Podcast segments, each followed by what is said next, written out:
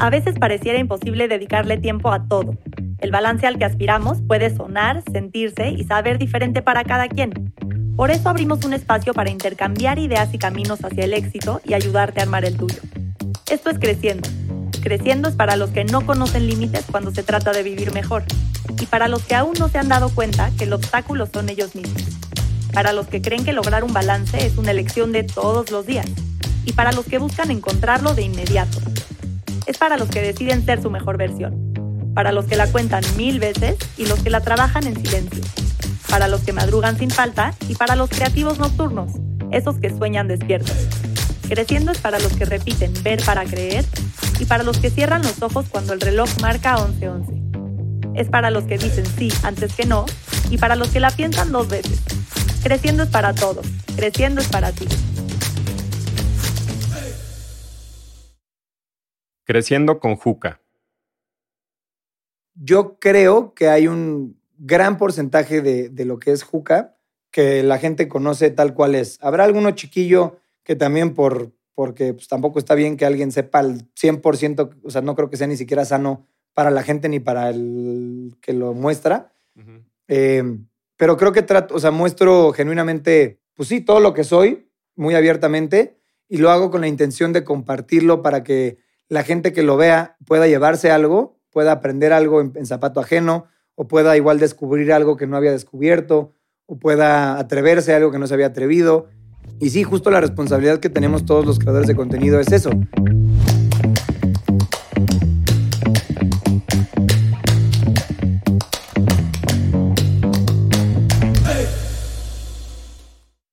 Hoy le di la bienvenida a Juan Carlos Viana a esta comunidad de curiosidad.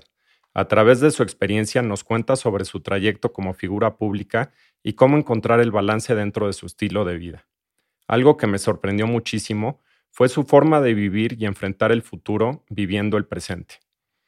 Entre lo que nos enseña, cómo ha sido dedicarse a lo que le gusta y tomar las decisiones necesarias para construir su propio camino, es algo que creo que te puede ayudar a seguir tus verdaderos sueños y pasiones.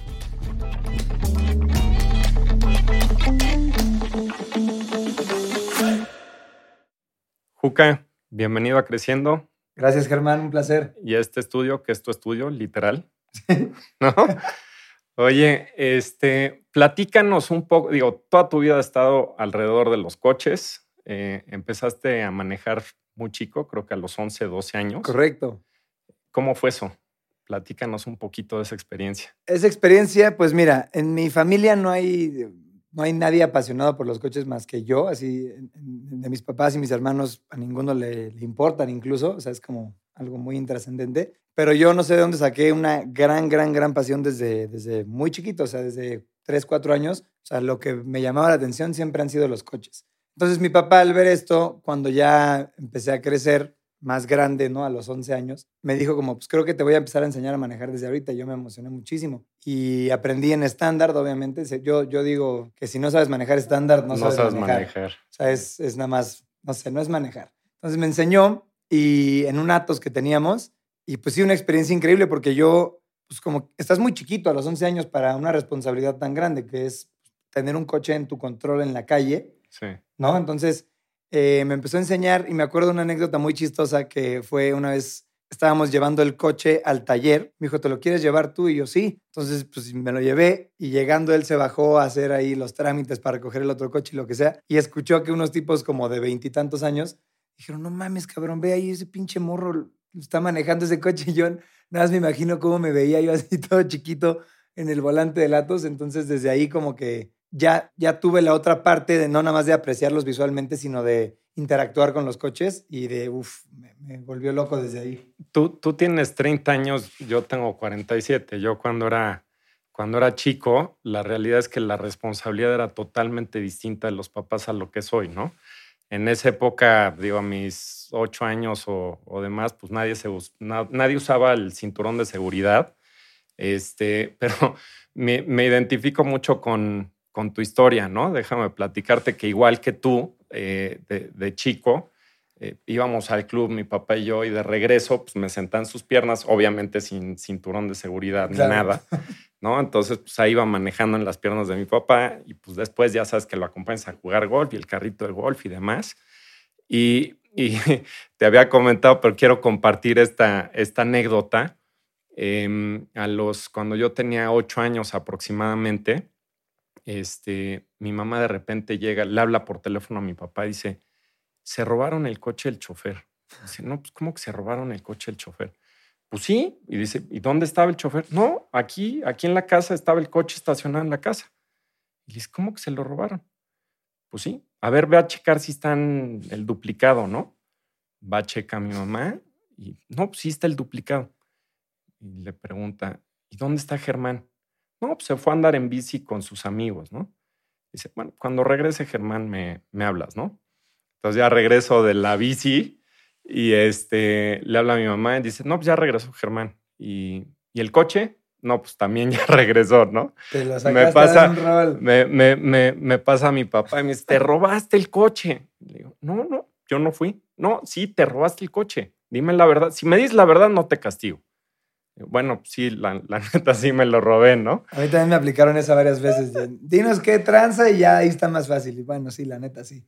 Entonces, este, pues padrísimo. Digo, a mí también siempre, digo, ahorita platicamos un poco de, de las diferentes anécdotas de los coches, pero pues empezaste muy chavo con este tema y te encantaban los coches. ¿Cómo, cómo ya fuiste evolucionando al tema de ya clavarte a, al tuning, no? Y, y platícanos un poco ya de, de esa historia, digo, previo ya estás generando algo de contenido, ¿no? Que no tenía nada que ver con los coches. Exacto, o sea, fue, fue un poco varios brincos, porque yo, o sea, el tuning lo he hecho desde que tuve mi primer coche, desde que me regalaron mi primer coche mis con papás. Con el Astra. Un Astra, exacto, navezota. A ese pues le hacía cosillas, le puse audio, o sea, bueno, no, yo lo llevé a poner audio, le hice varias modificaciones ahí, lo que iba pudiendo, rines, las luces, eh, pues, el estéreo para para el audio unas franjas, hay varias cosillas que se me iban ocurriendo. No sé, o sea, no sé, ni siquiera sé de dónde salió tanto eso. Yo creo que fue muy influenciado por, por Rápido y Furioso. Creo que Rápido y Furioso es... ¿Ese Astra lo tuviste a qué edad? A los 15. A los 15, ok. A los 15 me lo compraron. Tuve la gran fortuna de tener coche a los 15. Y, y te digo, yo creo que fui ampliamente influenciado por las películas de Rápido y Furioso. O sea, son mi educación. Eso te iba a preguntar después, porque ¿se parece lo que haces de tuning con un poco eso o no? Pues sí. No tan cañón. No, sí, sí. Es que es como un, es, más como un estilo de vida. Es como, sí, es como un estilo de vida. Y pues sí, como que tus amistades también se empiezan a, a, basar en que tengan también ese gusto y, y demás. Y entonces empecé a modificar el Astra y lo vendí Luego me compraron un Ibiza, mismo que también modifiqué. Ya también ahí en la escuela medio que lo conocía en el Ibiza porque tenía rines verde limón y unas franjas ahí también verdes y todo. Eh, pero ahí no, ahí no estaba yo haciendo contenido. Empecé a hacer contenido cuando yo tenía un, un Audi, una 4, y ese también estaba modificado. Tenía un vinil naranja mate, era, era todo naranja mate, y rines. No tenía, no tenía más. Creo que escape. Y ahí empecé a hacer contenido, pero no era de, de coches. De repente salía mi coche, pero no era un contenido enfocado en coches. Entonces, conforme fue avanzando el tiempo y fui creciendo en, redes sociales y demás, hubo un punto en el que ya tenía un, pues una base de seguidores pues, importante, digamos, pero no hablaba de coches. Y cuando me compré el, el BM, que es el coche más icónico de mi canal y de mi vida, que ese fue el primer coche que me compré 100% con mi dinero, eh, decidí documentarlo porque pues, yo consumía mucho contenido de, de coches, de internet. Y veía que como que era muy popular el, me compré un coche. Entonces dije, pues yo me voy a comprar un coche, no lo voy a desperdiciar. Claro. Y lo documenté y sí, justo, fue un video muy visto y como que mucha gente que le interesan los coches llegó a mi canal y, se quedó. Entonces empecé a, todas las modificaciones que ya tenía pensado hacerle al coche, documentarlas y se convirtió ya como en la línea de, de mi contenido. Se fue, se fue dando, más bien lo forcé a volverse eso mi contenido, porque cuando lo hice la primera vez, empezó a bajar. O sea, yo tenía ya una línea muy constante, muy para arriba, muy bien, de un público totalmente ajeno a los coches. Y cuando lo hice, pues bajó cabrón, o sea, bajó, bajó notablemente, pero me aferré porque yo decía, pues esto es lo que, lo que igual haría aunque no lo esté grabando. No me cuesta nada grabarlo y compartirlo y va, va a llegar a gente que tenga las mismas eh, como que pasiones o el mismo gusto por los coches que yo. Y sí, fue la curva hacia abajo y luego fue la curva hacia arriba poco a poco.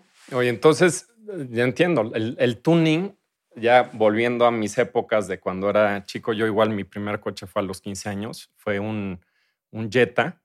Y Buena nave. en esa época, pues era, ya sabes, ¿no? Este, rines, tenía rines Nardi, volante, Ah, palanca fresón. Momo, este, tu estéreo, la tapita. el- bueno, al principio eran de, ya sabes que se jalaba el estéreo, ¿no? La cajota, Sí. ya después pues era el, el tema El del tapón. así. Entonces, yo también tuve entonces mis, mis épocas y déjame platicarte una anécdota. Tenía en las, la- las llantas que tenía ese coche, porque ese coche se lo compré a mi primo, ya tenía los rines y demás, pero pues le fui poniendo otras cosas. ¿Qué año era el Jetta? Híjoles. ¿Noventa y tantos de así? O, Sí, Sí, sí, ¿no? sí, sí, o sea, ya era, el, ya era el no tan cuadradísimo, era el... Era cuadrado, era cuadrado, o sea, venía de la línea como del Caribe y ya sabes, era ah, cuadradón. O sea, sí Sí, era- o sea, no eran los nuevos que después sacaron, era, era de los de antes, ¿no? Y tenía este, unas llantas que eran Pirelli P700Z, me acuerdo perfecto de las llantas. Y esas llantas se agarraban, pero con todo. Lo que pasa es que las malditas llantas pues, eran así flaquititas, entonces ponchaban cada cinco minutos Así lo es. Pero ya era cuánto tiempo me tardaba en cambiar la llanta, ¿no? Entonces tenía un récord como de 4 minutos 38 segundos en cambiar la llanta, eh, pero era padrísimo. Aparte en mi época, la verdad es que, digo, no habían tantos coches, o sea, eran Sí. la línea de los Volkswagen, este, y pues algunos otros, ya sabes, eh, Chevrolet, Chevrolet, Ford, este, y se acabó. Sí, sí, sí. Hoy por hoy, pues ya hay todo, Todo. todo. Es una locura. ¿No? Yo justo lo he platicado con amigos. Antes no había, no había variedad. Entonces, pues era el Corsair, Caribe antes, el Jetta, el Bocho, este, de esa línea. Y pues algunos, ya sabes, el Tsuru, este, y de Ford, pues habían algunos, y Chevrolet, Sí, y se sí, el- acabó. Sí, sí, sí.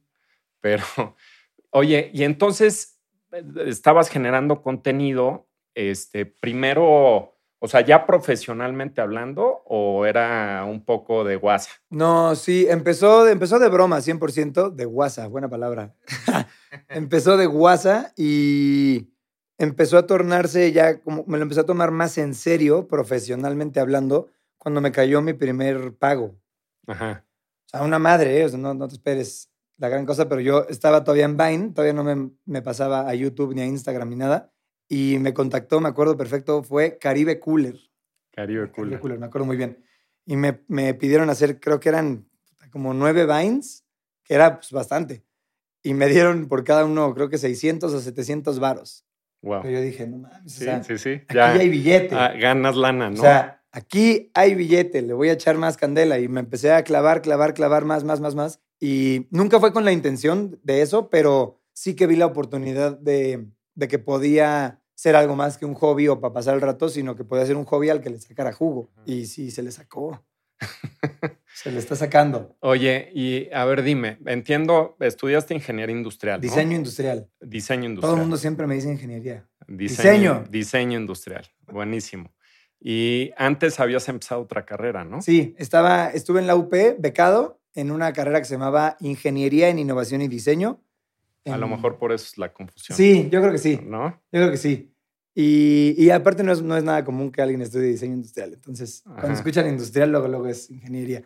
Eh, y no me gustó mucho. Me, me gustó, como que había cosas que me gustaban, pero no sé, no sé cómo explicar que no era lo que yo me esperaba.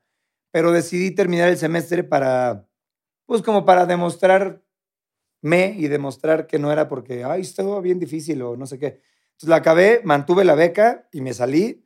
Le pregunté a mis papás si había chance de, de- cambiarme a la Ibero. Me dijeron que sí, em, que pensara bien la decisión, pero que si sí lo quería, sí se podía.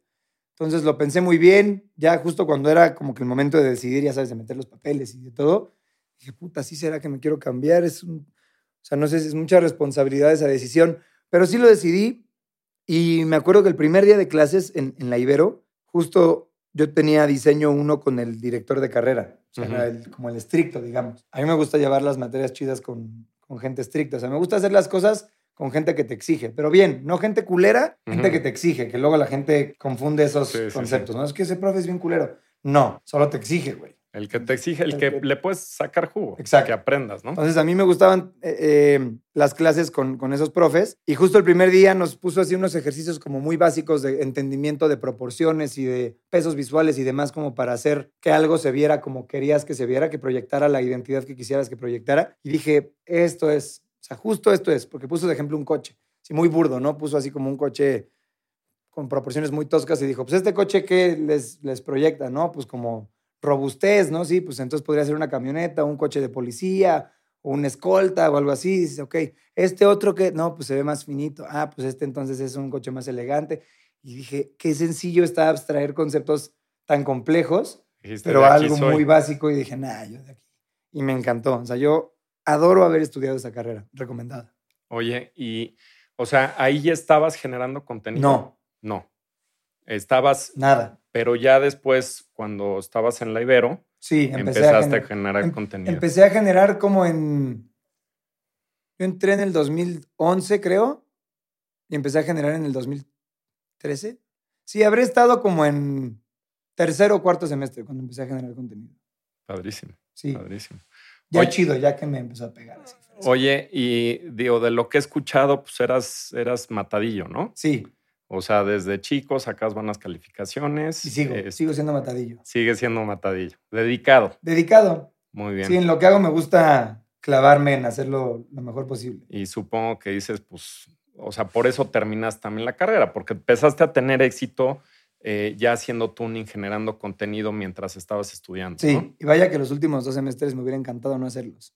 No me sirvieron de nada. Ajá. la verdad, más que para tener el título. Y la verdad es que en parte lo acabé porque si hubiera dependido 100% de mí la decisión, tal vez no la hubiera acabado. Se habría dicho como ya, pues no creo que me pidan el papel para nada de lo que voy a hacer, ya tengo los conocimientos que, que me sirven para, para lo que hago, pero fue más por mis jefes, como de, pues ya me pagaron la carrera y siento que como papá está chido que tu hijo te dé la única cosa que es como, sí, aquí está el, ¿no? Como que Sí. no, hay, no hay más que te entreguen que eso. Digo, yo veo más importante lo que haga tu hijo o lo que haga una persona con los conocimientos. Puedes tener el papel y ser un bueno para ni madres, pero yo decidí tener el combo completo porque pues, creo que sí fue un esfuerzo grande que hicieron mis papás para, para ponernos en las escuelas que, que estuvimos, a mis hermanos y a mí. Entonces sí fue como un, pues, aquí está, no más estudios, nunca más. Oye, No, no, no sé si nunca más. pero- ¿y y tienes identificado el momento, o sea, que dijiste, pues de aquí o con este video o algo fue cuando voló o fue creciendo poco a poco o exponencial? ¿Cómo, cómo se dio eso? Yo creo que son muchos momentos. No es como que. No creo que sea como un actor tipo que digan, esta película fue la que puso a Brad Pitt en el, en el ojo. No. Yo creo que justo en la vida de un creador de contenido, y eso es algo que está muy a la vista, pero si no lo estás haciendo tú no es muy fácil de ver, es una tras otra, tras otra, tras. O sea, Brad Pitt, ¿qué tendrá? ¿20 pelis? O, o- o más que no conozcamos, ¿no? O sea, o- que, que- que conozcamos. sí, sí, sí. ¿20 te gusta? Sí, sí, ¿25 tal vez? sí, a lo mucho. Entonces, yo digo, no es para nada lo mismo un video de los que subo a una peli, pero, pero- de videos subo, un- tuve una racha que subía cinco a la semana, Ajá. como por un año. Entonces, generas, generas, generas, creas, creas, creas muchísimo contenido, muchísimo contenido. Entonces, los que son un boom representan un porcentaje menor debido a la cantidad total de contenido que hay. Claro, Entonces, una película dura de Brad Pitt tal vez es un 10% de su carrera sí. o Sí, sí, 7% de su carrera. Un video duro mío es un punto tantos por ciento de lo que he hecho. Entonces creo que más bien fueron varias como épocas y sí hay varios videos de cada época que, puta, este video pegó muchísimo, entonces eso claramente te atrae más público y, y creces. Pero sí, en Vine, me acuerdo que el primer como que sablazo, me acuerdo que cuando llegué a 800 seguidores, 800, empecé a hacer doblajes como muy groseros de Ajá. Disney, muy groseros, como hasta medio albureros y así. Y O sea, el típico doblaje, ya sabes, que son malísimos de la voz, ¿no? De, No, como de, oh, Oye, cielos, Bra- no sé Brandon. qué. No, no, no, al revés era como, cámara pinche, no sé qué. Ah, como, sí, muy, como que de una conversación real que pudiera pasar con groserías, no sé, había unos de Shrek, buenos, de Pinocho también, pero eran como muy groseros. Entonces estaban buenos y empezaron a pegar y yo inicialmente era conocido por, el- por los doblajes, era como el güey de los doblajes. Ajá. Y luego empecé a hacer pues otras cosillas, como que siempre voy variándole. Y justo ahorita quiero retomar en TikTok ese humor de, de esas madres, pero tengo que, que volver a aprender porque como que descompuse ese aprendizaje que había adquirido en Vine para poderlo aplicar en otro formato, que es YouTube y así. Entonces como que ya no tengo ese, como que ese chip actual, así como si me dices, edítate un Vine, bueno, un TikTok, pues puta, me meto una app y medio que ahí veo y me tardo un rato y no es como que lo tenga así como un video de YouTube tal vez. Entonces tengo que volver a, a adaptar mis conocimientos actuales a poder hacer el contenido que hacía antes. Claro. Que ya lo dejé de hacer hace mucho. Oye, y el, y el tuning, digo, a fin de cuentas, ¿cómo es? O sea, eh, ya nos platicaste un poquito de las cosas que haces, pero, o sea, tienes tu taller, tienes gente que te ayuda, eh, algunas marcas en particular eh, patrocinan para que hagas esto. ¿Cómo, funciona? Funciona, mira, lo que hago en los proyectos lo, lo financio yo. ¿Financio? Financio, nunca sé cómo pronunciar esos pinches verbos. Lo pago yo, a la segura, em, de mi bolsa de, sponsors que saco de mis redes sociales. Ponle tú, a mí me busca Gillette, por decir algo, ¿no? Campaña, no sé qué, y me paga 10 pesos. Entonces, de esos 10 pesos yo pues pago mi renta, pago mi lo que sea, pago lo que sea, ¿no? y de ahí saco para los proyectos. No es como que una marca todavía no ha pasado, pero creo que ya descifré mucho el cómo llevo mis proyectos, que ya a partir del año que entra podría ser así, de que me digan, a ver, nos interesa tu proyecto del Suru, aquí está 10 pesos. Y yo, ah, ok, esto va para el Suru y el Suru va a decir Gillette. Eso no ha pasado. Sí, Entonces, eso creo que sería bastante bueno. Marcas para en la oreja por si están oyendo esto. Pero es de mis propios, de mis propios, mis finanzas son un desmadre, en pocas palabras. Pero a fin de cuentas, después, ¿qué haces con los coches? Por eso son un desmadre, porque ahí los tengo todos. Entonces, también, mira, yo, yo, yo este año descifré, como que entendí que apenas este año entendí bien cómo hacer lo que hago.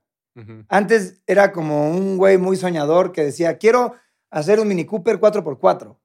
Bien, en corto, ahí está la idea. Lo que a mí me toca hacer de estética y todo, ya lo tengo resuelto, pero lo que no, voy a ver quién me ayuda. ¿Quién se rifa? Tú, perfecto. Pura madre, me lo hicieron mierda, puta. A ver otro, tú. Ah, también me lo hicieron mierda. Ah, ah, ah. Entonces, como que los proyectos estaban todos muy inconclusos porque no había un plan.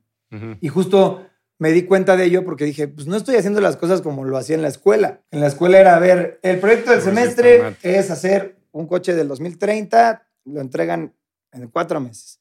Me tienen que entregar la próxima semana su investigación formal, ta, ta, ta, ta, como todo muy así partidito, ¿no? Y eso no lo hacía, y es algo que ya empecé a hacer. O sea, ahorita ya tengo resueltos los, los proyectos del año que entra, cosa que no hacía antes. Claro. Em, y me preguntaba si tengo un taller. Tenía un taller, eh, desafortunadamente mi socio pues me la, me la hizo, que me gustó mucho porque fue un aprendizaje muy fuerte y creo que es, es un gran recordatorio de que hay que estar, y eso todo el mundo me lo decía y me daba un coraje. O sea, un recordatorio para recordársela. No, no, para mí, para mí. para recordársela al socio. ¿eh? ni siquiera, güey, ni siquiera. Para recordarme a mí el, aprendizaje de, que hay que estar al pendiente, de que tal vez no necesariamente todos van a actuar como tú actuarías. Y eso en cualquier negocio, ¿eh? esto se lo digo a quien lo esté escuchando. Sí, sí. Em, creo que hay veces que uno cree que todos van a actuar como actúa uno y no. Entonces hay que estar, me decían mucho mis cuates, pues es que no estabas tan al pendiente. Y yo, pues yo hacía lo que me tocaba a mí. ¿no? Lo que me tocaba a mí lo hacía olímpicamente. Pero pues ya si me dices que me tengo que involucrar en... Es como si estás casado y te dicen, es que no la estabas revisando el celular, por eso te puso el cuerno. Sí. Pues no, mames, no, no, va así. Entonces, creo que es importante también eso y saber que, que no tiene nada de malo que, que un negocio falle. Eso creo que también es bien importante. Eh, al revés, hay que fallar con orgullo, creo yo. Hay que aprender y hay que retomar con, con orgullo y con, con, más ganas y con inteligencia, porque creo que cualquier falla, cualquier error o cualquier tropiezo es literalmente un aprendizaje y un bloque de conocimiento para poder cimentar mejor la, la cosa que hagas en el futuro. Entonces, eh, esto te lo digo porque sí, yo en teoría, o sea, yo, mi, mi, negocio de ensueño desde chiquito era tener un taller y lo sigue siendo y lo voy a volver a tener, te lo digo. Em, ¿Por qué? Porque pues ahí puedo hacer mis proyectos y puedo ayudar a la gente a que tenga ese, ese sueño de tener sus coches chidos, de tener modificados sus coches y ser parte de eso es increíble, ¿no? De que te lleven su coche y salgan bien contentos de los rines que le pusiste o lo que sea, eso está... Yo sé la felicidad que causa eso, entonces está muy chido. Entonces ahorita pues trabajas con externos, o sea, tú dices, yo quiero que hagas A, B, C, D. Correcto. Este, métele esto, métele otro. Correcto. Y- Incluso cuando lo tenía, ¿eh? porque no hacíamos todo. Sí. Entonces, en mis proyectos ah, ah, se le tiene que hacer de todo. Y yo he afortunadamente, afortunadamente he hecho muy buenas relaciones con otros talleres y con otras personas que dicen, ah, pues yo te puedo ayudar en esto, yo tengo un taller que hace esto, yo me especializo en esto. Entonces ahí voy como que complementando lo que tengo que hacer con diferentes personas que se suman. Y es muy bonito porque se suman muy emocionados de ser parte del proyecto, porque ya saben que mis proyectos yo los hago no por, sí, no por nada más que por literal crear algo increíble y por el amor de, de hacer algo raro Claro. y loco. No así como de, oh, mira, tengo el coche más caro y más tuneado y me la pelan. todo". No, es más como un, tengo esta idea, ¿quién se puede sumar para que esto exista? Por ejemplo, el Suru que estoy haciendo es una puta locura y muchos me decían cuando lo presenté como de, estás bien pendejo, o sea, estás bien pendejo porque estás desmantelando un coche icónico, más icónico que el Suru, entre comillas, según, según ellos, eh, para hacer que un coche menos icónico sea como que traído a la vida con una, o sea, innecesariamente, ¿no? Meterle dinero innecesariamente a un coche que, que la gente no entendía. Y hasta ahorita que ya está hecho el coche, ya se manejó y toda la gente fue como, no mames, órale, sí está increíble, ya me gustó el Ya Suru. entendieron. Y es como, ok, eso es lo que yo quiero generar, que mi visión de algún, de algún coche en particular la pueda yo como expresar a como yo lo visualizaba. Oye, ¿y cuál es, cuál es el coche así histórico que más te ha gustado? O sea, entiendo que sobre todo lo que te dedicas y demás debe de haber muchísimos, ¿no? Pero Sí. que digas, hombre, este coche, O sea, uno modificado o los uno- dos, uno así plain y uno modificado, Uf, plain, yo creo que el Ferrari F40. el F40. Esa madre se me hace, uf, o sea, tiene tan, siento que los coches de antes tenían un carácter muy cabrón, muy, muy marcado, una Sí. identidad así que gritaba lo que son, ¿no? El F40 creo que es un gran icono del diseño de esa época y de la ingeniería, porque ya empezaban a estar más atascados, o sea, ya son coches verdaderamente rápidos y, y- y con un desempeño, pues sí, muy cabrón, pero estéticamente ya también empezaban a decir como, ¿por qué no hacemos coches muy cabrones? O sea, siento que el Sí. F40 es una transición de diseño de 80s a 90s, como que todo cuadrado, pero con algunas cositas boleaditas, una mirada triste, así como, no sé, me, me vuelve loco ese coche. Y de tuneado, de tuneado no lo sé.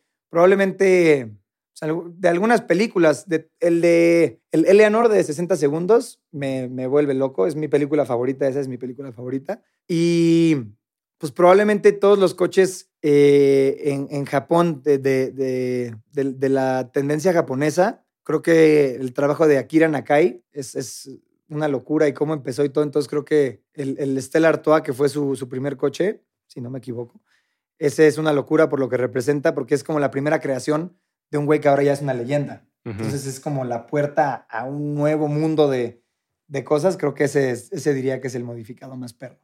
Oye, y de los coches actuales, o sea, se hace el F40, pero actuales, ¿cuál dirías que es el que más te gusta? Actuales, yo creo que el GT3, el Porsche 911 GT3 Uf. nuevo. Uh. Y el RS no lo he visto en persona, pero siento que podría llegar a quitar al GT3 normal del lugar. Históricamente, como que el Porsche, a mí los Porsche son, yo creo que se me ha hecho el mejor coche porque aparte no envejece. Eh. O, sea, o, sea, como que... Sigue siendo el mismo. Sigue Eso siendo el mismo. Eso es, es hermoso. Padrísimo. Sí, justo. Padrísimo. Qué, qué, bueno. Digo, yo literal, si me comprara un coche deportivo, yo creo que Hazlo. estaría por ahí. Ármalo. Estaría por ahí. Pues ahí, cuando me vuelva famoso como tú, ah, mi querido Juca. De una ¿Eh? vez, de una vez, no te esperes. Oye, hablando de la fama, este, tienes 6 millones de seguidores en YouTube, 4 cercanos, redon, seis, redondeando, 6 millones, pasaditos los 4 millones en, en Instagram este, tienes una gran responsabilidad, mi querido Juca, y, sí. y, y me gustaría platicar un poco del, del, Juca que no conoce tanta gente, ¿no? Eh, escuchaba un podcast que decías, cumplí 30 años y estoy listo, ¿no? O sea, eso lo entiendo así como de, estoy listo para la siguiente etapa de mi vida, sí. ¿no? Eh, ¿Qué quiere decir estoy listo? Estoy listo es... Eh más que nada el cúmulo de aprendizajes, de lo que te decía, de que de, de cuatro años para acá con todos los proyectos y todo. O sea, lo voy a resumir a eso porque eso me hizo aprender mucho también de mí como persona. Sí. Entonces, me hizo darme cuenta que, número uno, que el tiempo, el tiempo avanza. Y si te andas con pendejadas, pues el tiempo va a avanzar igual y de repente igual ya vas a decir como, uff, ya tal vez no tengo tanta ventaja y me tengo que apretar más o no sé. Entonces, me hizo darme cuenta que hay que, hay que tomar nota y hay que tomar acción, más importante. Entonces, este año me propuse solucionar todos esos desmadres de mis proyectos, principalmente de mis proyectos. Dije, quiero que todos mis coches sirvan este año. Puede sonar un poco estúpido porque es como, está muy fácil, ¿no? Lo llevas a un mecánico y ya. Pero no. Entonces, ya me hizo mucho más consciente de, lo importantes que son mis proyectos para mí y para mi trabajo eh, y por ende para la gente que me sigue también. Me hizo darme cuenta que les tengo que dar tal vez un poco más de importancia, que se las daba igual, pero tal vez... Imagínate que sabes perfecto a qué escuela va tu hijo y todo, pero no, tal vez no has platicado con los maestros, tal vez no sabes bien si el profe es un medio un hijo de puta o si es buena onda, ¿no? O sea, no nada más qué calificaciones tiene el hijo, sino por qué y si está chido como que conocer más a fondo el porqué de mis proyectos y el por qué funcionaron, por qué no, qué pudo haber estado mejor. Entonces, descifré cómo hacerlo, genuinamente creo que descifré cómo hacerlo y el Suru es el vivo ejemplo de ello. El Suru es el primer proyecto que hago con esta filosofía y ha salido todo increíble y creo que así va a ser de ahora en adelante, a menos que haga algo brutalmente loco, que sí está en mis planes, eh, hacer cosas que me pongan un reto nuevo, pero me siento listo porque ya, ya no tengo miedo de los, de, los, de los retos que pueda traer ¿no? Un proyecto y de afrontarlos. Esa es una. Porque estaban, pero no los afrontaba. Ya no tengo miedo de, tomar tal vez decisiones financieras un poco más inteligentes que me daban miedo. Por ejemplo, comprar un departamento que, estoy en ese proceso ahorita. Bueno, otro departamento. Em, y, y sí, es, es tomarme la vida un poco más, no serio, pero sí un poco más maduramente en algunos aspectos. Yo siempre he dicho que el concepto de madurar se puede malinterpretar porque hay gente que dice como, qué inmaduro si te vas riendo por todos lados haciendo pendejadas. Yo no considero, bueno, pendejadas de, tonterías, puedes ir haciendo ahí, reírte de todo y ahí lo que sea. Yo creo que eso no tiene nada que ver con la madurez, eso tiene que ver con estar feliz o no. Pero madurar sí de, pensar, planificar, de tener una estrategia, tener una meta, ¿no? Unos, unos pasos para llegar a esa meta. Y eso es lo que hice este año, a eso me refiero con que estoy, con que estoy listo. y se está cumpliendo, ¿eh? No, qué padre. Digo, yo creo que una gran ventaja que, tienes es que haces lo que te gusta, ¿no? 100%. O sea, muchas veces la gente se mete a trabajar y, el motivador principal, pues, es la lana, ¿no? O sea, ¿dónde me meto? Pues para hacer más lana y después trabajo más para hacer más lana y más lana y después, pues, ya tienes 60 años y te volteas para atrás y dices, pues, ¿qué hice, no? ¿Qué aproveché? Y pues sí, tengo la cuenta llena de ceros, pero, pero no aprovechaste. no puedo correr. Hay un, hay un, hay un libro que, que, se llama Repensando el éxito, Rethinking Success, que habla un poco de eso, ¿no? Em, y cómo combinas las cosas de tu vida personal este, y tienes un balance y un equilibrio en lo que haces, ¿no? Creo que tú, el, el hacer algo que te gusta, pues ya vas de gane, ¿no? O sea, porque pues, te va bien económicamente, te diviertes haciendo lo que haces, pero platícanos un poco más de, tu vida personal, o sea, ya hablando de esa parte y hoy por hoy de lo que dedicas, de, agarrar y decir, o sea, cuando te levantas de decir, híjoles, pues estoy haciendo esto, estoy listo, estoy haciendo estos proyectos, pero ¿qué más hago de mi vida? O sea, ¿qué quiero hacer con mi vida eh, físicamente, este, socialmente hablando, con mis amigos, con mis papás, con la comunidad, con esa responsabilidad que tengo con tantos seguidores que tengo? Pues mira, yo creo que eh, eh, hace rato comentabas lo del Juca que la gente no ve y así. Yo creo que hay un gran porcentaje de, de lo que es Juca que la gente conoce tal cual es. Habrá alguno chiquillo que también por, porque pues, tampoco está bien que alguien sepa al 100%, o sea, no creo que sea ni siquiera sano para la gente ni para el que lo muestra. Eh, pero creo que trato, o sea, muestro genuinamente, pues sí, todo lo que soy, muy abiertamente, y lo hago con la intención de compartirlo para que la gente que lo vea pueda llevarse algo, pueda aprender algo en, en zapato ajeno, o pueda igual descubrir algo que no había descubierto, o pueda atreverse a algo que no se había atrevido. Y sí, justo la responsabilidad que tenemos todos los creadores de contenido es eso, es saber que mucha gente va a tomar nuestra palabra por la verdadera, igual hasta sin comprobarlo, Y creo que eso es algo que yo trato de hacer mucho. Yo, yo tengo mucho cuidado en mis redes de no, número uno, de no perjudicar a nadie, aún así se lo merezcan. Soy muy cuidadoso en, si alguien me queda muy mal en un trabajo, por ejemplo, no digo, este taller es una mierda. Ganas no me faltan y te juro, a veces pienso que sería hasta lo más correcto, porque igual se ahorran ir al taller de mierda este. No, no vamos a decir el nombre de tu ex socio. No, no, obvio no. Este, justo. Y, y ese tipo de cosas, pero más que hablar como de casos particulares, me gusta que se tome como un caso general para poder tener también la, la, visión de lo que puede pasar, no necesariamente de esa persona es una mierda, no, sino de ten cuidado cuando alguien te haga cosas de este estilo, ¿sabes? Y entonces ya cada quien lo puede aplicar a su vida. Porque puede ser que alguien de Chile, pues en la perra vida vaya a venir a un taller que me quedó mal aquí. Pero sí se tope un taller en Chile que le pueda hacer lo mismo que me hicieron aquí mal, ¿sabes? Entonces, eso, eso, es, eso es lo que trato de hacer. Trato de divertirme mucho, trato de enseñarle a la gente puro quién soy un güey que enfiesta, un güey que enfiesta tal vez mucho a veces, pero un güey que también tiene la conciencia de decir, tal vez ya enfieste mucho ahorita, vamos a ponernos ready, un güey que le gusta estar bien físicamente, que trata de... ¿Qué haces de ejercicio? Es muy extraño porque a veces hago mucho y a veces no hago nada. Ahorita estoy en la etapa de no hacer nada, pero queriendo regresar a hacer. Entonces, en em, tus épocas buenas, o sea, gym o algún deporte en específico. No, ahorita deporte no. Hice, mucho deporte de morrillo, jugaba mucho foot, mucho. Jugaba también tenis. Tuve una racha que jugaba tenis, eso un poco más chico, como a los, como de 6 a 10 años tal vez. Tenis le daba bien. Tenis, el foot sí le di chingón como hasta finales de prepa. Y en la universidad, en el equipo que metimos, pero ya era más de coto. Eh, y ejercicio, en la universidad hice muchas barras, hice mucho como calistenia. Gran ejercicio ese, te pones, te pones ready, te pones fuerte. me acuerdo que decía, estoy muy fuerte. porque había estado ya mamado, pero como en gimnasio, ajá, un poquillo bofo. Y ahí estábamos fuertes. O sea, de que hacía 30 dominadas así de la nada. Y, o sea, ese, ese ejercicio me gustaba mucho. Y luego en la pandemia me dio mucho por correr. Ok.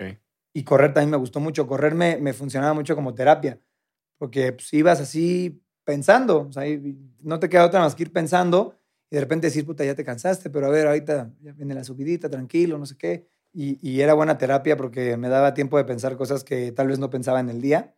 Y ahorita justo quiero, ahí vivíamos en una casa que tenía una ruta muy bonita para correr. Y ahorita, pues donde estoy no está tan fácil, no hay una ruta tan chida, pero quiero descubrir algún hack, porque en caminadora no soy fan. No soy fan de correr en caminadora, pero, pero sí, sí me gusta me gusta cuidar la máquina. Siento que es lo, lo, mínimo que le podemos dar al cuerpo. ¿Y de correr, o sea, en calle o en, calle. o en, el desierto, más en calle? Ah, no, no, nunca he corrido en el desierto. O sea, el desierto los de ah, me refiero, no en el desierto. Dije, no, no, este, anda muy exótico. no con los camellos. Corriendo en el desierto. No, este, en calle, porque no me gusta mucho ir a un lugar a hacer ejercicio. Se me hace un poco redundante. Sí, sí, sí. Es como... Es salir mejor de tu casa, irte a correr y ahí demás. donde estés. En, en, Santa Fe, pues está la mexicana también, que pues ahí puedes dar Esa ruta está difícil, la subida de ahí está perra. La subidita, sí. La hice varias veces y sí decía, verdad. Sí. Eh, pero sí, sí me gusta, me gusta el balance. Esa es creo que la, la clave.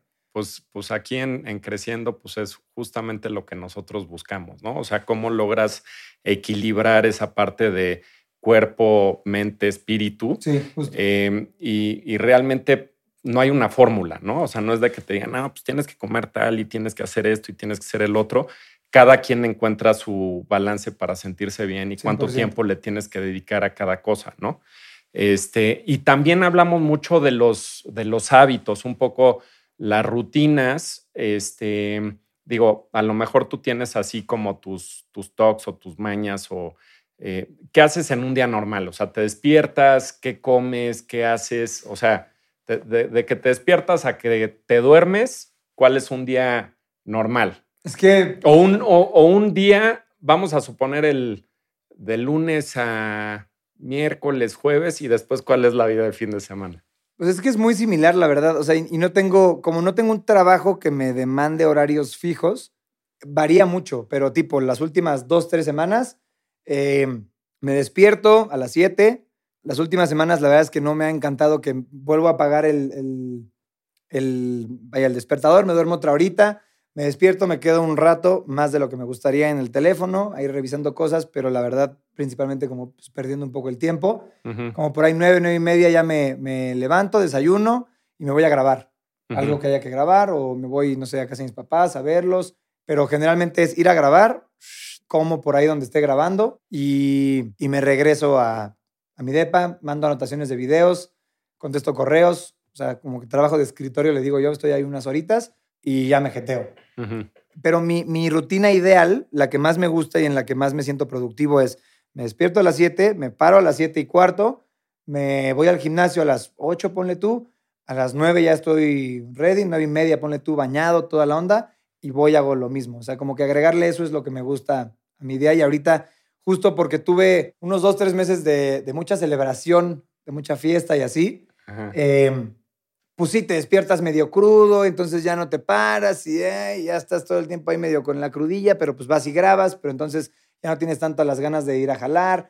Entonces ahorita estoy como en una, eh, me voy a dar un periodo de, detox, de sí salir y todo, pero no tomar nada, ni una gota de alcohol, para otra vez como que ponerme, ponerme sharp de, de mente, de cuerpo y todo, para, pues sí, para verme chido, me gusta, o sea, por mera vanidad también. O sea, eh, va de la mano con sentirse chido. Sí. Pero me gusta el verme en el espejo y verme fresquito y decir, hey, vámonos. Y, Exacto. Esa es. Oye, y de hobbies, o sea, pon tú de, no sé, cosas que te guste hacer. Digo, evidentemente eh, el, tema de con cuates, fiesta y demás, pero ¿qué, ¿qué, otras cosas? ¿Te gusta ir al cine? Me gusta mucho ir al este cine, me gusta, a ver, te voy a decir lo que me gusta hacer, no significa que lo haga seguido. Me gusta mucho jugar póker, me gusta mucho jugar golf, me gusta mucho jugar foot. Em, ¿Golf dónde juegas? Pues donde me inviten estos perros. ¿Cuánto tienes de handicap? No, no, sé, ni siquiera tengo. O sea, las veces que he salido al campo. Entonces podemos jugar juntos. sí, no, cero soy. A mí, a mí me encanta, lo que pasa es que entre más juego, peor me va, cara. No, pues algo está mal ahí. Exacto, exacto. no. yo la última vez que jugué tiré creo que 111, o sea, 110. Ya, pues, divertido. Sí. Lo, bueno es que cuando vas con cuates, pues está el tema de las ventajas, ¿no? Sí. Este, y luego yo con mis amigos tenemos la puesta, ya sabes, de la viborita en el pot, el que se queda con el tripod. Ajá. No, son unas risas buenísimas. Sí, justo. Sí, y, no y no vas a jugar así a nivel competitivo. Sí. yo cuando voy con estos panas no es como de, ah, vamos a, le, te pegué mal, ah, me lleva la mierda. O sea, no, es como, pues, cada quien va a jugar su juego y vamos juntos, ¿sabes? A pasarla chido. Pero me gusta eso, me gusta mucho también ir a las motos, a, motocross, a enduro, a salir a rodar en motos de calle, a desayunar. Ese es más extreme. O sea, ¿al cross le das duro o...? No, no. No. No, no, Al cross no le doy duro. A la moto de calle se podría decir que sí. De repente vamos allá a cartódromos a entrenar y demás. Em, me gustan también los karts, que tengo uno y hace mucho no le voy a dar. Entonces te digo, soy, soy muy como que intermitente con las cosas que hago. Hay veces que digo, puta, voy dos veces a la semana a darle algo, pero luego no voy en seis meses. Entonces no soy como de, sí, mis martes de póker nadie me los toca. No, o sea, es como que... Es que no estás casado. Es lo que pasa. Puede ser que sea por eso. Es lo que pasa, porque ya cuando estás casado y tienes tu martes de póker, aunque no haya póker, tienes que decir que fuiste al póker. si no lo pierdes. Ya, ya, ya, ya. No, todavía no he llegado a eso, todavía no he llegado a eso. Y, pero sí, justo es, me da, por épocas. A veces me clavo en, en, algo, a veces en otra cosa. O sea, es como, como me vaya vibrando. La verdad es que vivo mucho la vida en como me vaya saliendo de la... Padrísimo. De las ganas. Padrísimo. Oye, y desde el, desde el lado espiritual, o sea, entiendo que de chico tuviste una formación, pues el típico de las escuelas, ¿no? Católica, y eso yo fui también en una escuela católica en que estaba en contra de todo lo que, de lo que decían, este, y en mi caso, pues mi mamá tenía varias filosofías, mi mamá es budista, y pues de ahí como que vas fijando tu criterio, ¿no? Justo. ¿Tú, tú te consideras una persona espiritual? Este, sí, espiritual sí. Religiosa no. Religiosa no. No. Exacto. Es como dices, crees en Dios, más no en los que lo representan. O sea, creo en que hay un Dios. Exacto. Sí. En un Dios, exacto. En, que la vida tiene una energía mayor y demás, sí, 100%. Exacto. Pero no creo que así esté, o sea, vaya, Sí. Sí, sí, sí. Sí, sí, sí. no, no es tan bueno hablar de eso. Exacto, exacto. Pero sí. No, no, no, pero como filosofía, ¿no? O sea, hay muchas filosofías. Yo creo que a fin de cuentas, igual lo que la gente le, le, le funcione, y digo, yo a mis hijos es parte de lo que les digo, ¿no? O sea, cualquier religión, a fin de cuentas, pues lo que te busca es que seas una persona buena, ¿no? Y al que le funcione una cosa, bien, y al que le funcione Justo. otra. Sí, si le este, quieres rezar a una taza de café, adelante. Si eso te va a poner a estar feliz, tranquilo y motivado y actuar chido, Exacto. date. O a nada, o a cinco dioses, o a lo que sea. Sí, yo creo que eso es, eso es justo, depende del, del entendimiento que tenga cada quien de su vida y del concepto de vida en general. Sí. Y es para justo tener, creo que sí es bonito tener algo en que creer, pero yo, yo la verdad es que creo en lo que podemos hacer todos por nosotros Sí. y lo que debemos hacer todos por nosotros y de ahí pon el nombre que quieras. O sea, eso. Claro, claro. Pues padrísimo, mi querido Juca. Oye, antes de terminar, digo, has sido una persona, tienes 30 años, tienes toda una Vaya vida que me por- lo has recordado, ¿eh? muy Sí, amable. Sí, sí, sí, es que estoy impresionado de, del éxito que, que tienes, de lo que has logrado. Gracias, gracias, eh, gracias. De la sencillez que tienes. Digo, yo creo que eh, vale mucho eso de una persona y, como te decía, una gran responsabilidad eh, con, con lo que has logrado, con toda la gente que te sigue. ¿Dónde ves a Juca en 15 años? No tengo idea, nunca me pregunto eso. Nunca te preguntes eso. O sea, dices, lo que venga, venga. Padrísimo. Sí, Padrísimo. yo le, le trabajo para el ahorita y para el mañana, tal vez. Ajá. O sea, lo, lo, lo que pase en 5, 10, 15, 20 años me la suda. O sea, no sé ni siquiera si vaya a estar vivo, ¿sabes? O sea, uno nunca sabe. Hacer planes tan a futuro está chido en algún aspecto, pero creo que parte de por qué he disfrutado tanto la vida es porque estoy presente, estoy en el Sí. presente. Entonces creo que el presente es lo más cañón que tenemos. Justo por eso se llama presente, es un presente, es un regalo. Kung Fu Panda. Eh, ¿Eh? Entonces, este, es eso, es eso. Y sí tener aspiraciones. No, no quiero que se confunda con que voy ahí descarrilado y buscando matarme mañana. Cero, cero va por ahí. Simplemente trato de hacer lo más que se pueda todo el tiempo. Porque eso me va a llevar a, a sepa la madre a dónde, ¿no? O sea, yo nunca me hubiera pensado. Yo, mi única meta que me puse de morrito, me acuerdo perfecto, era tener un supercoche antes de los 30. Y ya tienes muchos. Sí. O sea, esa era mi única meta. Así de tirar un Ferrari antes de los 30. No, no me compré un Ferrari, pero sí se compró algo del estilo y, y- y varios más. Entonces, no de ese estilo, varios más, no vayan a pensar. Pero, pero sí, es como de, ok, entonces le tiré algo y lo pasé. Entonces, pues está chido tirarle algo, pero está mejor nada más hacer, hacer, hacer, hacer, haz lo que se te ocurra hacerlo y, y sí, pues planear, pero más vivir y ejecutar. Padrísimo. Oye, por último, ¿tienes algún guilty pleasure? O sea, algo así como que digas, esto, Pues no sé, las, las películas de amor, así como las chick flicks, me gustan. No sé si sea un guilty pleasure, pero me gustan mucho.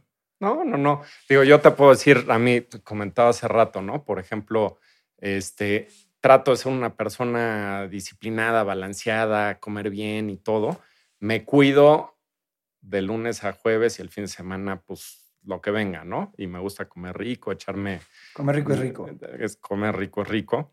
Pero entre semana, con todo y todo, ceno bien y después me echo un plato de rancheritos. Uf. ¿No? Ah, Que son sí, eso es guilty pleasure, no, pues todo lo de comer. O sea, las, las papas, sí, las papitas, las botanas, uf, pregúntale a estos perros. Soy adicto, o sea, adicto. Cuando me pongo a dieta es lo que más trabajo me cuesta. Con Valentina. Sí, sí, con su cariño. O sea, el Ajá. bowl, inglesa, limón, poquitito Maggi, poquito. ¿eh? La gente le pone más de lo que a mí me gusta. Inglesa este, y Valentinita. Y buenísimo. A todo dar. Pues muy bien, mi Sí. querido Juca, pues te agradezco mucho por A ti, gracias. acompañarnos. Eh, es un placer. Igualmente, igualmente, Germán. Muchas gracias por el rato y estuvo muy rico. ¿Dónde te podemos encontrar? ¿Tus redes? En, por ahí en todas, en todas como Juca o Juca Viapri, ahí debo aparecer. Estoy verificado en todas, entonces el que salga verificado es su servidor. Buenísimo, mi querido Juca. Muchas gracias, ¿eh? Gracias Rica a ti. plática, rica plática. Ánimo. Buenísimo.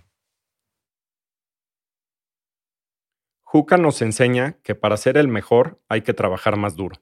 Te recomiendo mucho que lo sigas en sus redes como arroba jucaviapri si quieres aprender más de él. Si te gustó este episodio, entra a creciendo.io y compártelo con alguien. Ahí mismo puedes encontrar todas las notas y enlaces de esta plática. Además, encuéntranos como Creciendo Podcast en YouTube, todas las redes sociales, plataformas de podcasting y si te sobra un minuto, síguenos, suscríbete y califícanos con 5 estrellas para que podamos llegar a más personas. Búscame en Instagram como germán.ahumada.a y platícame qué fue lo que más te gustó de esta conversación. Te quiero escuchar. Yo soy Germán y te doy las gracias por formar parte de esta comunidad de curiosidad. Nos vemos a la próxima.